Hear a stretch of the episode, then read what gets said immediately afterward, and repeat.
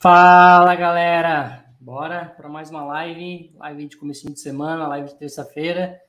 Um assunto que a gente já conversou um pouquinho na live 239 ali, falando sobre as novidades. Aliás, né, a primeira.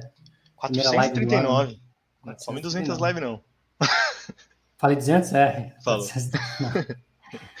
Bom, bora lá para nossa live de número 441 novidades da Spring 22. Basicamente, ali a gente separou alguns itens dessa nova release que está por vir aí uh, e trazer para vocês algumas coisas que a gente achou relevante, né?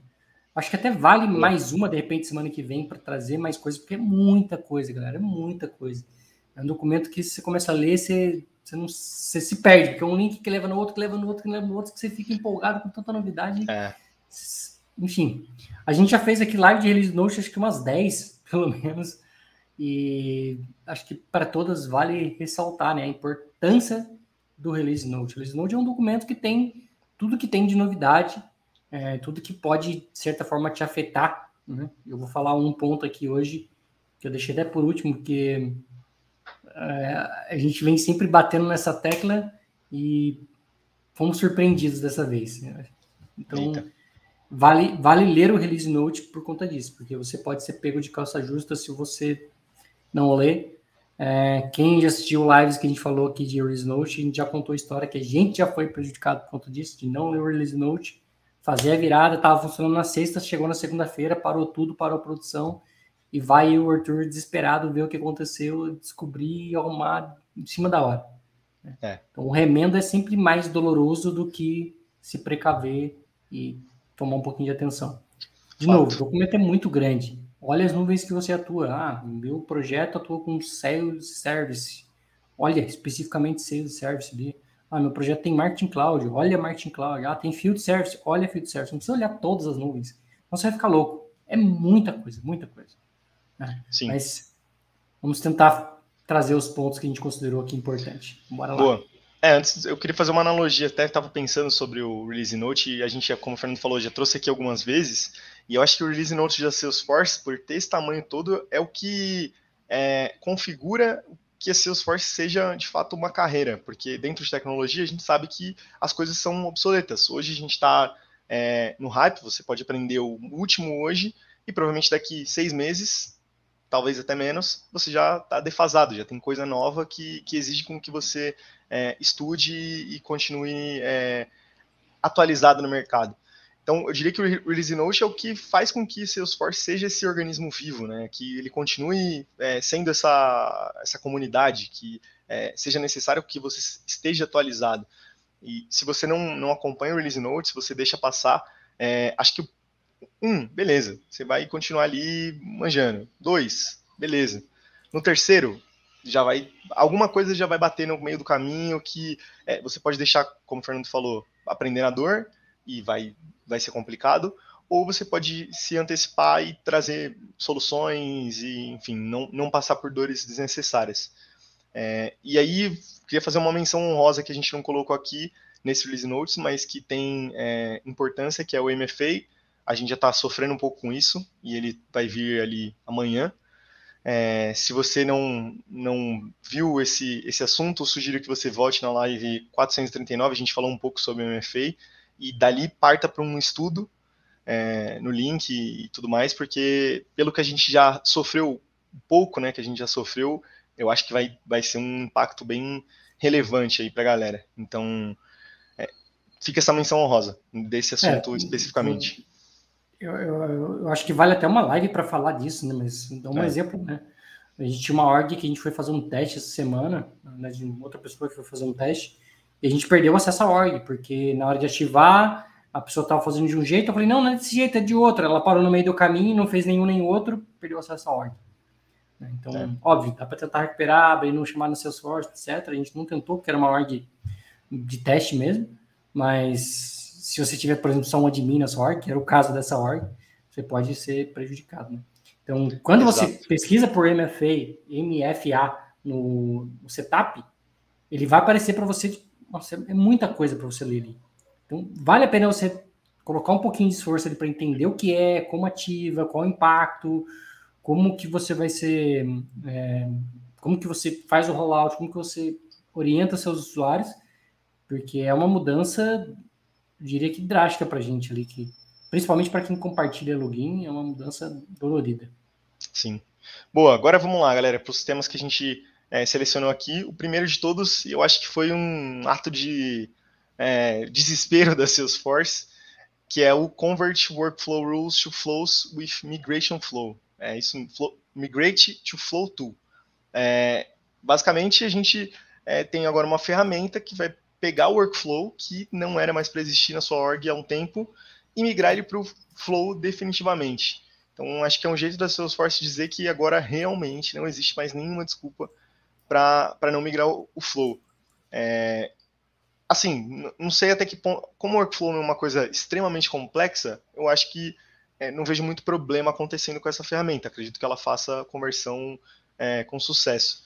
Mas acho que fica de novo, né? A gente já falou também bastante disso e a Salesforce vem mostrando, esfregando a nossa cara que é, o workflow não dá mais, não, pelo amor de Deus, se você tem, é, tá na hora de migrar e, enfim, o workflow ele acaba sendo daqui para frente, eu acho que ele vai ser mais problemático ainda, porque se você não tem a pessoa que criou aquele workflow, muito, muitos de, é, muitos desenvolvedores novos, muitos administradores novos vão começar a desconsiderar o workflow e aquele problema você vai tomar erro na org e vai ficar ali até que uma pessoa que sabia que o workflow existia um dia, há 10 mil anos atrás, vai falar, cara, tem workflow aí ainda e pode ser que seja por lá. Então, é, acho que isso é mais um. E o nome, o nome é muito parecido, né? Workflow é. com flow. Então, a pessoa pode falar, mas eu estou olhando o flow e não estou achando isso, tá?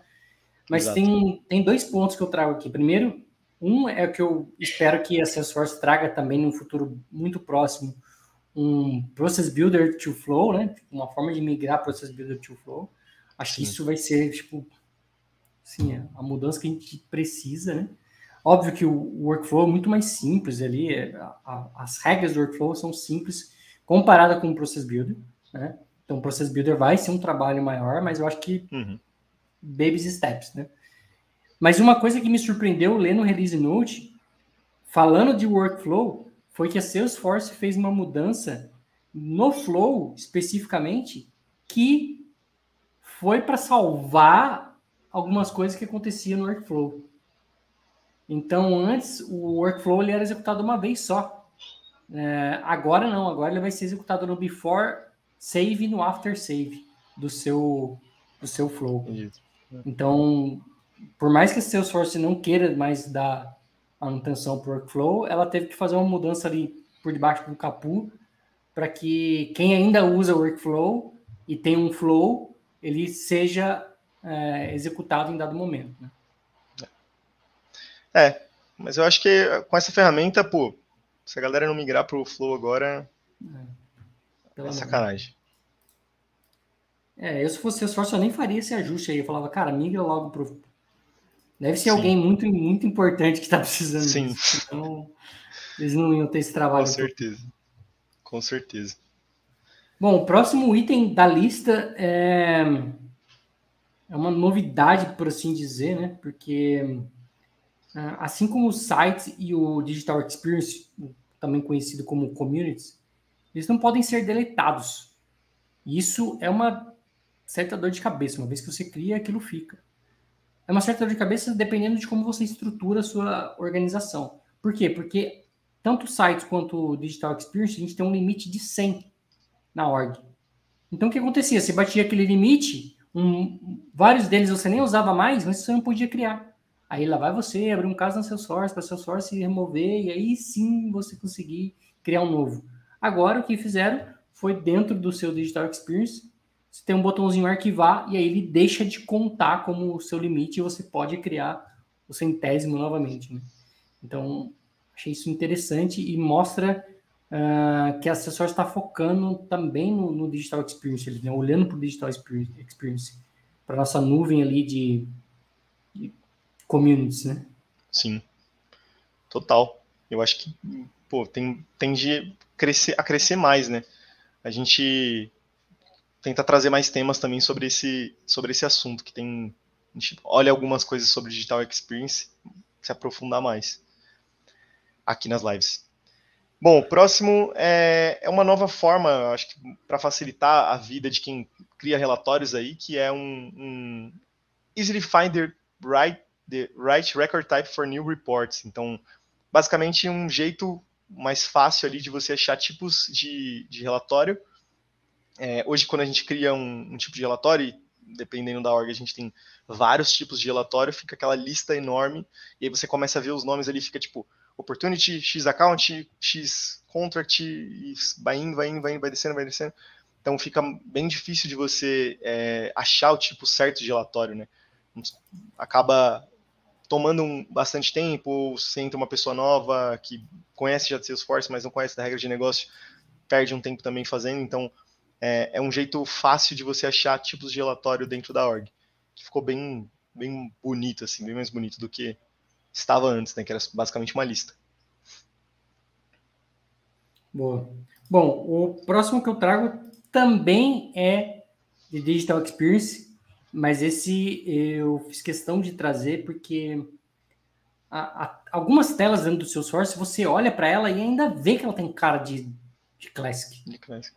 É, várias telas, né? A tela que você cria um objeto, dá para ver que ela é um, um Classic mascarado dentro do Lightning. E o Digital Experience era isso. Era um Classic com cara né, de Lightning ali escondidinho. Agora não, ele agora ele ganha uma, uma roupagem nova, totalmente nova e, e 100% Lightning. Né? Então dá para ver nos componentes da tela tal que ele é 100% Lightning. Coloquei o link aqui, se vocês clicarem vai ter alguns screenshots ali. Uh, eu acho que, de novo, né, Salesforce olhando para essa nuvem e trazendo bastante coisa para ela. O último item que eu vou trazer aqui também reflete no Digital Experience. Sim. Boa. Bom, próximo é Create Custom Components for Email Template Builder. Então, a gente agora consegue criar componentes para colocar nos e-mails ali, nos e-mail templates que a gente cria, né? É, isso é uma feature bem bacana, mas eu acho, acho legal a gente voltar a atenção principalmente para essa parte de componentização é, que a Salesforce começou fazendo lá no Sales, a gente criar componente para colocar na nossa org, e agora ela está trazendo possibilidades é, para a gente começar a colocar componentes em várias outras coisas. Em, e-mail Template Builder é uma delas que é, abre muitas possibilidades. Flow abre mais ainda as possibilidades do Flow. É, enfim, ainda, ainda com uma limitação de linguagem ali, né? Mas dá para criar componente para usar dentro do Flow. E eu acho que isso tende a crescer mais. A gente vai ver mais isso nos próximos release notes aí, criar componente para várias outras coisas dentro da, da org, assim. Então, essa já é uma feature muito, uma feature muito legal e tende a crescer. Não sei até onde a gente vai conseguir criar componentes, né, dentro das, das features que a Salesforce tem, mas pelo meu, ao meu ver, o céu é o limite, né? Desde que a gente dá, dá para ser criativo com todas as features que a Salesforce tem ali dentro, só ter a ideia boa. É, que é a, que é a parte mais difícil, né? É. Que às vezes alguém tem umas ideias meio malucas, vai pegar um, um, Ah, eu quero colocar o Bootstrap dentro do meu e-mail, dá? É, não dá, né, cara? Mas vamos pensar de uma forma um pouco diferente, né? É. Mas esse é o. Essa é a bônus função, e bônus, né? né? Bônus e bônus. Bom, e o último, como eu falei, né? A gente falou aqui em vários, vários release notes sobre o, como o guest user ele é afetado dentro do universo Salesforce. Salesforce vem cada vez mais, cada vez mais podando o acesso ao guest user, porque as pessoas costumavam fazer o guest user como se fosse um admin extra ali. Então, você tinha um admin, um cara que vinha de um site externo ou de um, um site ou de um digital experience, ali, um community um guest user, que conseguia criar registro, editar registro e etc. Né? A gente tem várias soluções que, que fazem isso hoje. E a gente foi muito afetado com isso várias vezes por conta do guest user. Cada vez mais o circo o circo está fechando. E nessa release note veio algo que eu fiquei espantado. Quando eu li isso, falei, opa, que basicamente permite a gente executar um flow com o guest user. Então a Salesforce falou, cara, se você precisa rodar um flow, agora você tem essa opção de ir lá e marcar e se esse flow ele tem um, uma chamada externa, se esse flow ele faz um, um external service action ali, isso basicamente é uma forma de você fazer um HTTP usando o point and click, tá? Te digo que não é fácil, não é nada fácil. É, você precisa ser um admin bem parrudo para conseguir fazer isso, tá? É, eu tive bastante dificuldade para conseguir fazer isso. Tive que pegar um JSON, queria fazer uma consulta de CEP, tive que pegar um, uma REST API, converter ela para o JSON 3.0, pegar um, um, JSON enorme, colocar em um lugar para ele poder entender, mapear os campos, e aí estava disponível para poder usar no Flow. Então não é uma tarefa fácil. Mas, se você tem um processo desse, ou se você precisa fazer algo desse tipo, tipo, meu guest user, quando bater no Flow, tem que consultar um serviço externo, voltar para cá e aí atualizar o meu, o meu registro, alguma coisa do tipo. Agora você pode fazer isso com o guest user. Então, é o guest user aí ganhando um pouquinho de poder para poder fazer algumas coisinhas a mais. Bom, bora lá, eu vi que rolou alguns comentários aqui, vou trazer eles para a gente discutir sobre aqui. Vamos lá, rapaz, passei por, o Leonardo César falou, rapaz, passei por um cliente com a org de 2015 e vários workflows dessa época. Imagina o trabalho. Como o Arthur falou, né? Imagina você pegar uma org agora, há seis anos, sete anos que você tem a org, ninguém conhece o projeto, você olha, tá aquelas coisas que você fala, meu Deus, né? Você já tava, se já tava assim com o workflow que é point and click, imagina o código, né? Nossa. Imagina é. o código. É, tem alguns, né? tem alguns ciclos que aí, pô, quando envolve workflow, quando coloca duas triggers para um mesmo objeto, vixe, aí começa a ter um. É um mês para entender o que está acontecendo com um caso. E aí você vai Imagina se em 2015 as pessoas se preocupavam com classe de teste, Arthur. Pois é, pois é. é. É, eu participei de projetos dessa época é. e sei que não existia classe teste. Bom, Yuli falou, até hoje tem gente que quer meter tudo em workflow, mas ser uma trabalheira para as empresas. Cara, pessoas que ainda querem fazer workflow são pessoas que às vezes estão faltando de uma reciclagem aí, né? Ou porque ficou com receio de ir para o Process Builder, achou que era muito difícil, e agora mais receio ainda para poder ir para o Flow, né? E o Flow é uma coisa que quando você entra nele, você não quer sair mais, cara. Sim. Uma vez que você aprende a fazer um Flow bonitinho, você não quer mais saber de Process Builder para nada. Você vai querer matar os seus Process Builder e, migrar para Flow. É, eu acho que aí nesse caso no, da galera que quer fazer um workflow, eu entendo que tem uma, uma facilidade, né? Porque deve ser alguma, algum tipo de workflow muito simples que a pessoa pensa, pô, não vale a pena eu criar um flow para criar lá um, se ele vai ser um trigger ou, ou vai ser um screen, enfim, é, vou criar o flow, fazer toda a alteração para ter uma ou duas ações. Isso num curto prazo, beleza, esse argumento até não me convence, mas eu entendo. Mas no longo prazo, putz, é só prejuízo, cara, só prejuízo. Então, realmente vai ser uma trabalheira para as empresas. Acho que por isso a Salesforce deve ter pegado ali um tempo da sprint deles, de, de release notes, e falado, oh, vamos, fazer, vamos fazer o seguinte, vamos fazer uma ferramenta para os caras não terem mais desculpa nenhuma. Aí a empresa tem que migrar e, e já era, sem, sem desculpas e sem... Mandou e-mail para mim, ah, tá com erro no meu workflow. Ele vai mandar o print dessa, o link dessa documentação e eu falo assim, então já aproveita e migra, que eu já fiz isso aqui para vocês. E segue a vida. Bom, mais uma do Leonardo. Uma coisa interessante que veio recentemente e tem testado é o Flow Orchestration. Qualquer dia desses, bora falar a respeito. Bora, cara. A gente citou ele aqui no release note anterior, quando estavam anunciando ele, né? Então agora, nessa release, tem coisas de, de orchestration aqui. Bastante coisa do orchestrator, bastante mesmo. Então, a Salesforce também está olhando para isso com bons olhos, né? De maneira geral, o Release Notion de Sales e Service ali tem bastante coisa de point and click.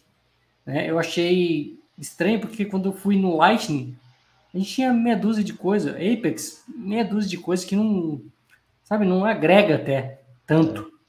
E aí quando você olha para Flow, cara, é tanta coisa de Flow, é uma um canhão de Flow assim, tipo, muita, muita coisa de Flow. Então mostra o quanto a Salesforce está é, empenhada em trazer point click para dentro da plataforma. Né? Fazer a vida dos administradores e da org mais fácil, mais saudável, né? Exatamente. Pô, tá convidado, né? Bora falar de Flow também com a gente. Tá falando o pessoal da equipe que busca conhecimento sobre Flow não é opcional, mas necessário.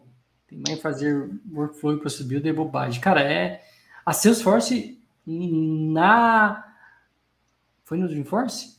Foi no Dreamforce. É, não sei se foi no Dreamforce ou um pouco antes até. Não foi no Dreamforce. Ah, sobre o Process Builder ela... É. que Workflow e Process Builder para ela é como se fosse deprecário. Ela não incentiva mais você usar Workflow e Process Builder. Ela incentiva você a usar Flow.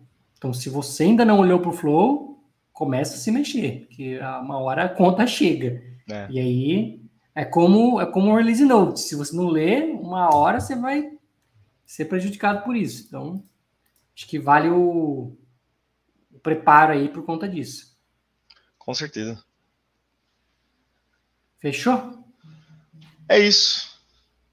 É, pessoal, agradeço a todos. Bom descanso para vocês aí, finalzinho de, de noite já, né? E até quinta-feira às 9h41. Tchau, tchau. Falou, galera.